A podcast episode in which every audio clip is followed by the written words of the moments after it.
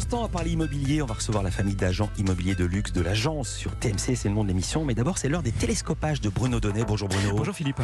Tous les jours, euh, Bruno, euh, vous analysez ici le langage médiatique et ce matin, vous avez choisi de pointer votre télescope sur une petite nouveauté qui vous a beaucoup amusé. Oui, une nouveauté linguistique, Philippe, une construction assez acrobatique hein, qui a mis à rude épreuve l'emploi d'un mot dont l'usage était pourtant jusqu'ici parfaitement référencé, le mot extrême. Alors, vous le savez, hein, en matière euh, politique, tutoyer les extrêmes n'est pas vraiment un avantage. Le qualificatif renvoie instantanément à une forme de radicalité. Voilà pourquoi, au cours de la dernière campagne présidentielle, par exemple, Marion Maréchal s'est fermement défendue d'avoir jamais appartenu à une famille euh, extrême, pas plus que de soutenir un candidat soupçonnable de l'être. Marine Le Pen n'est pas d'extrême droite, pas plus qu'Éric Zemmour. Le terme est devenu une sorte de mistigris dont il convient impérativement de se débarrasser et l'extrêmement à droite Marine Le Pen l'a d'ailleurs parfaitement bien théorisé. Ce terme d'extrême droite n'est pas du tout, comme on nous l'explique, uniquement un positionnement sur un échiquier politique. En réalité, il s'agit d'un terme péjoratif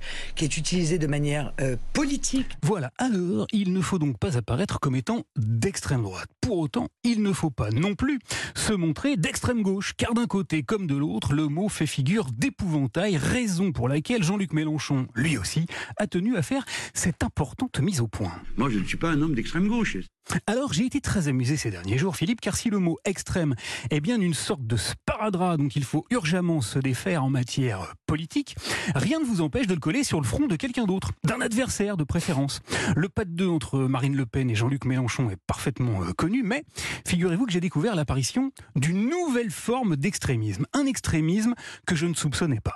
C'est arrivé au tout début de la semaine dernière. Clémentine Autain, camarade de Jean-Luc Mélenchon, était à la radio le matin et elle a qualifié le positionnement d'Emmanuel Macron comme ceci. Vous vous rendez compte qu'il y a une tripolarisation du champ politique euh, avec euh, cette, euh, ce centre, j'avais envie de dire cet extrême centre hein, quand même, qui, qui, est en train d'abîmer toujours plus le pays. Eh oui, elle a parlé d'un extrême centre, et preuve que le coup avait été minutieusement préparé. Le soir même, à la télévision cette fois, Alexis Corbière, insoumis lui aussi, a repris mot pour mot la même expression. C'est-à-dire que si on considère qu'il y a cette tripolarisation, pardon du mot, de la vie politique, une extrême droite en dynamique, un extrême centre euh, assez dur, quoi.